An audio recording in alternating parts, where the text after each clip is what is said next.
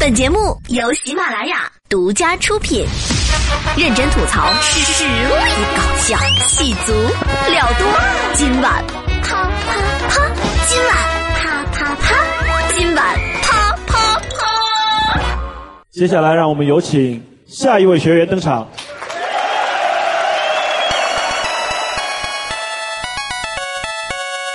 各位小伙伴，大家好，欢迎收听今晚啪啪啪，我是无耻老贼踢彦祖。我们小时候呢都听过一个故事，叫做龟兔赛跑。前不久呢，在河南郑州的一家动物园就举办了一场现实版的龟兔赛跑，而且最后的胜利者也是乌龟。因为比赛的现场是一片草地，兔子呢根本就没心思比赛，都跑去吃草了。后来呢，有记者采访了兔子，你觉得你为什么会输？兔子呢，只说了一个字：草。粗鄙之语。哎，当然这只是开玩笑，真的要比赛跑，乌龟呢肯定是比不上兔子。于是呢，问题来了，乌龟明明就是游泳的，为什么要让乌龟去跟兔子比赛跑呢？这样的比赛规则本身是否合理？那不要误会，我没有针对谁。正所谓人无完人，每个人都有自己的特长和短处。拿别人的缺点来否定他的优点，实际上呢就是一种双标的行为。所以呢，今天的互动话题想请各位来聊一聊，你遇到过哪些双标的行为？欢迎在评论区留下你的神回复。下面马上进入今天的新闻实验室，关注一下发生在我们身边的奇葩新闻。Lady Go。最近呢，我在网上刷到了一条有趣的新闻，说安徽有一个小伙子第一回去女朋友家里见家长，不知道应该准备什么见面礼，就去打听女方家长的兴趣爱好。结果呢，听说女方的父亲非常喜欢玩电脑游戏。Do you like what you see？于是呢，这位小伙子就买了一张最新出的显卡送给未来岳父。未来岳父呢很高兴，当场就答应了这门亲事。嗯，这个故事呢告诉我们一个道理：男生不管多大年纪，内心永远都是一个贪玩的小孩儿。就玩游戏一定要笑，嘿嘿嘿，这样笑着玩，玩你妈！最近在浙江义乌就有这么一位老兄，就因为贪玩闯了大祸。话说，当地警方接到多名车主报警，说他们的车都遭到了人为的破坏，倒也没有什么别的损失，就是装在车头上的车标被人撬走了。巧合的是呢，这些受害人开的都是奔驰。没过多久，警察就抓到了这个专挑奔驰下手的小偷，在他的住处呢，搜出了四十多个奔驰的车标。这种事呢，以前也有人做过，要么就是拿去卖钱，要么就是单纯的手痒。而这位老兄的理由呢，非常的沙雕。他说他一直想要一个银手镯，但是呢又不想花钱买，于是呢就想自己去找原材料，手工打造一个。他就盯上了奔驰的车标，听说这个东西很值钱，一定是纯银的，就一口气连撬了四十多辆奔驰。好屌啊！怎么可以这么强啊？后来警方为了统计经济损失，专门到 4S 店去咨询了奔驰车标的价格。工作人员介绍，奔驰的车标确实不便宜，平均每个车标价值三千左右。但是呢，你要把它抠下来做成手镯，那就不值钱了，因为它的原材料不是纯银，而是镀铬合金，也就是俗称的不锈钢。你要拿这个东西来做手镯，还不如直接拆了你们家的脸盆。为什么你到现在才告诉我？你现在才问我，我就现在告诉你啊。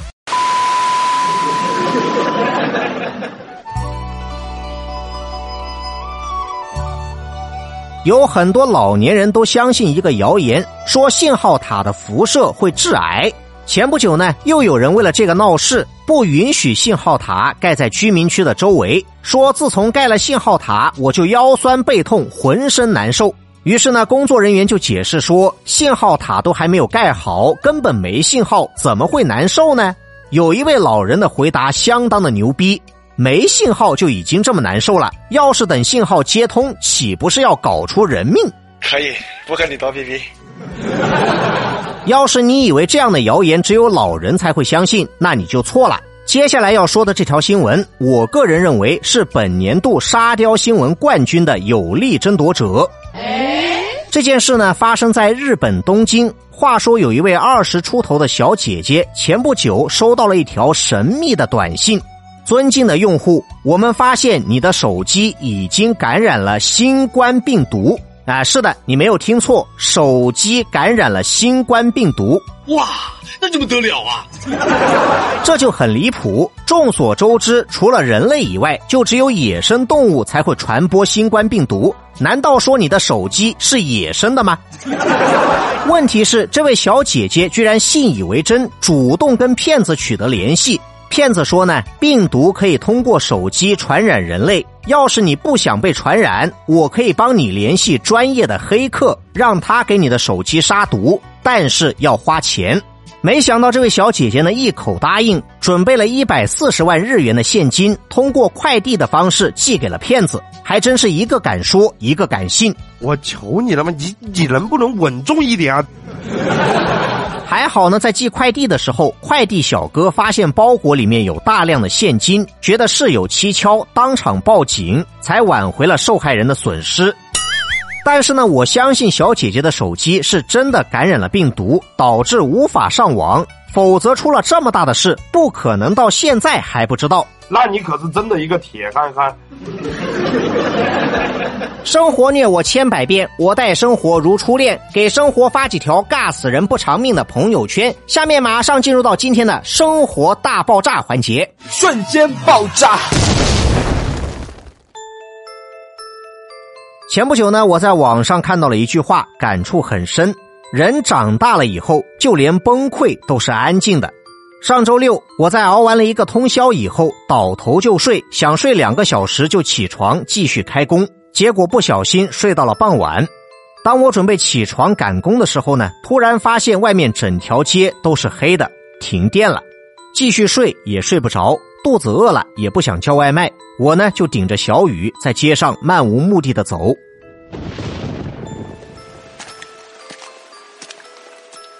我知道我现在什么也做不了，唯一可以做的就是放空。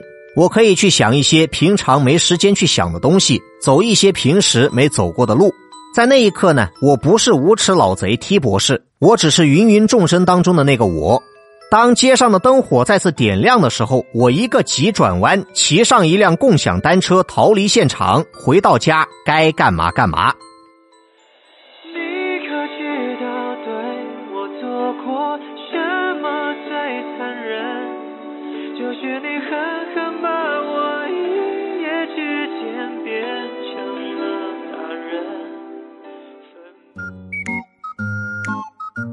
最近呢，有很多人都在说一个段子，说鱼不但要学会游泳，还要学会跑步。没有错，根据达尔文的进化论，当鱼学会了在陆地生存以后，才进化成了后来更加高等的两栖类动物。因此呢，这种说法在逻辑上好像说得通。但是请注意，这是一个充满艰辛、无比漫长的过程，而不是简单粗暴的从水里抓一条鱼，把它扔在地上。来，你现场给我跑三千米！你神经病啊！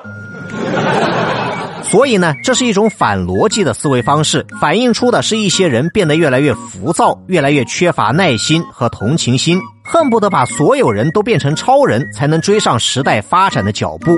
于是问题来了：随着社会的进步，我们人类究竟是变得越来越充实，还是越来越膨胀？越长大越孤单。长大越不安，也不得不看梦想的翅膀被折断。九月二十七号的清晨，在浙江宁波的街头出现了这样的一幕：一位年近八十的老人拄着一根拐杖，慢悠悠的过马路。当时绿灯马上就要跳表，而老人只走完了三分之一，被困在了斑马线上。交通指挥中心的工作人员发现了这一幕，为老人延长了九十七秒的等待时间。当时呢是早高峰，所有人都急着上班，但是没有一辆车催促老人，还主动为老人让出了道路。在中秋国庆长假到来之前，上海的一家公司宣布，每一位员工都可以享受长达十三天的超长假期。据了解，这家公司的负责人最近在读《论语》的时候有感而发，他认为做人不能只看重物质财富，应该多花一些时间陪伴自己的家人，因此决定在法定假期之外让员工多休五天的孝心假。我不需要你们当只会加班的机器人，我希望你们能回去看看父母，做一个活生生的好儿子、好女儿。在这个人心浮躁的现代社会，有人急着用时间来创造财富，但是呢，也还是有不少人坚持用时间来制造温度。节目的最后，也不要忘记今天的互动话题。你遇到过哪些双标的行为？欢迎在评论区留下你的神回复。今天的节目就到这里，下周我们继续啪啪啪。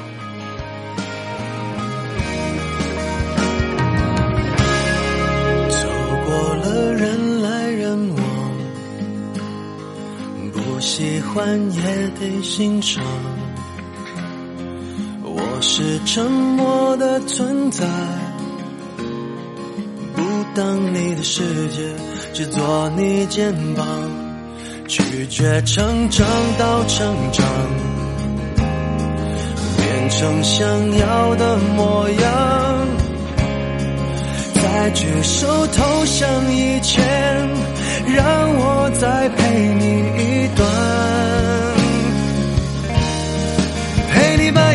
想活出了答案。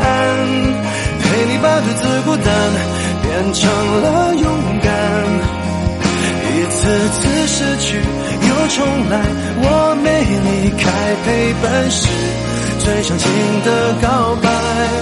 陪你把想念的酸拥抱成温暖，陪你把彷徨写出情节来。未来多长，再漫长，还有期待。陪伴你，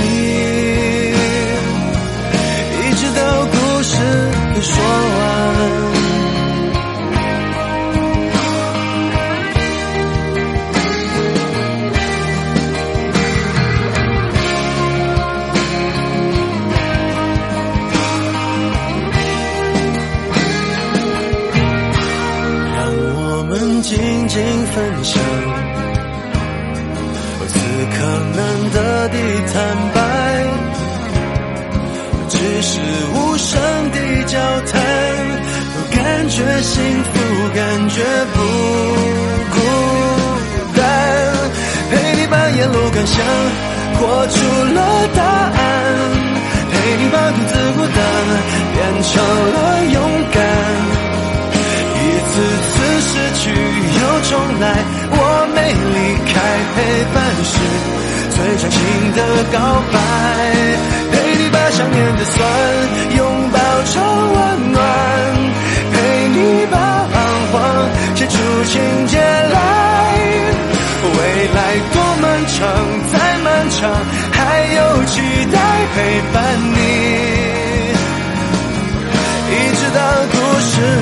说完。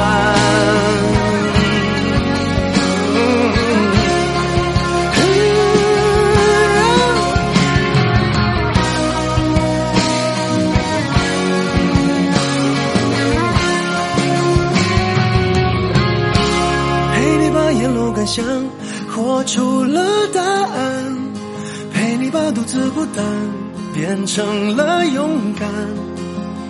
一次次失去又重来，我没离开，陪伴是最长情的告白。陪你把想念的酸拥抱